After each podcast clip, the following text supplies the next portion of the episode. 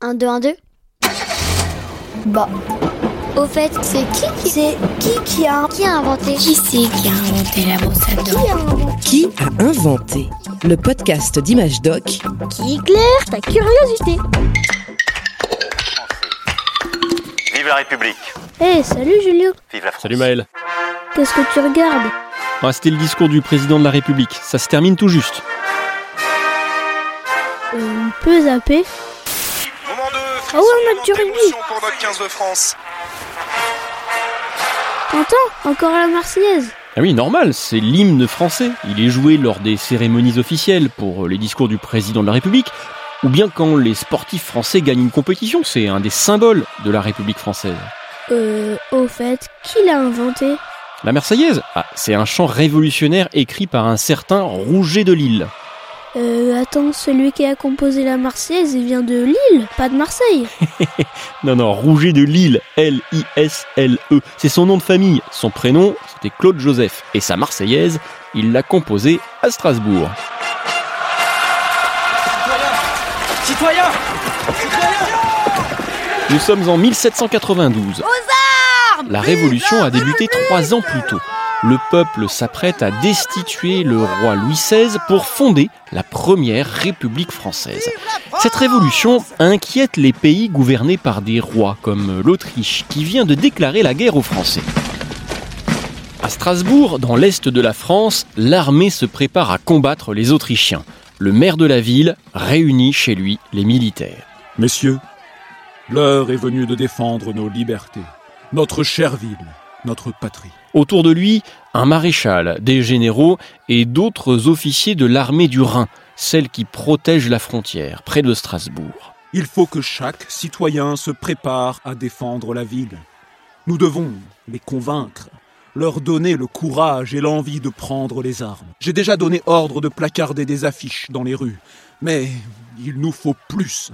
Je veux un chant, un chant de guerre. Le maire se tourne alors vers un jeune capitaine. Rouget de Lille. Oui, Oui, monsieur le maire Je crois savoir que vous composez de la musique. Vous vous en chargerez.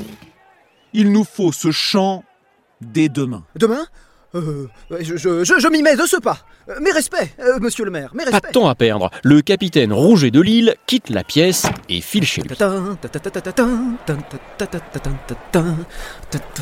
non, non, c'est trop mou, trop Sur un mur, il aperçoit une des affiches que Dietrich, le maire, a fait placarder dans la ville. Voyons voir ce qu'elle dit.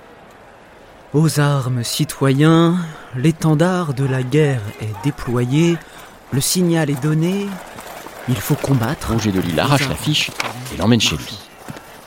Marchons. Aux armes, citoyens. Marchons. Il se met au piano, Marchons. fait des essais. Les heures passent, le soleil se lève sur Strasbourg, Rouget de Lille n'a pas fermé l'œil de la nuit. Marchons, marchons, qu'un sang impur abreuve nos sillons. Cette fois, je crois que c'est bon. Il retourne chez le maire. Dietrich demande à sa femme de se mettre au piano et commence à chanter. Allons enfants de la patrie, le jour de gloire est arrivé. Oh oui, oh, c'est parfait. Comment s'appelle cette composition? Rouget de Lille n'a pas pensé au titre. Euh, chant de guerre pour l'armée du Rhin. Son chant va devenir très populaire, surtout chez les volontaires, des citoyens qui combattent dans chaque ville pour défendre la Révolution.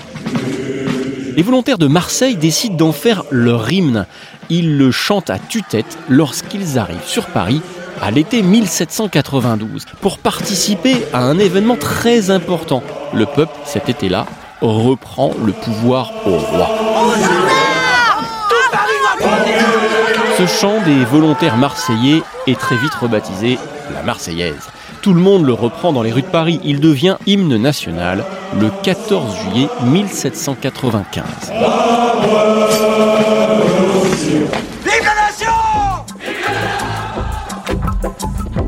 Au cours de l'histoire, la Marseillaise a parfois été interdite lorsque des empereurs sont revenus au pouvoir au 19e siècle ou quand le pays était occupé par les nazis pendant la Seconde Guerre mondiale.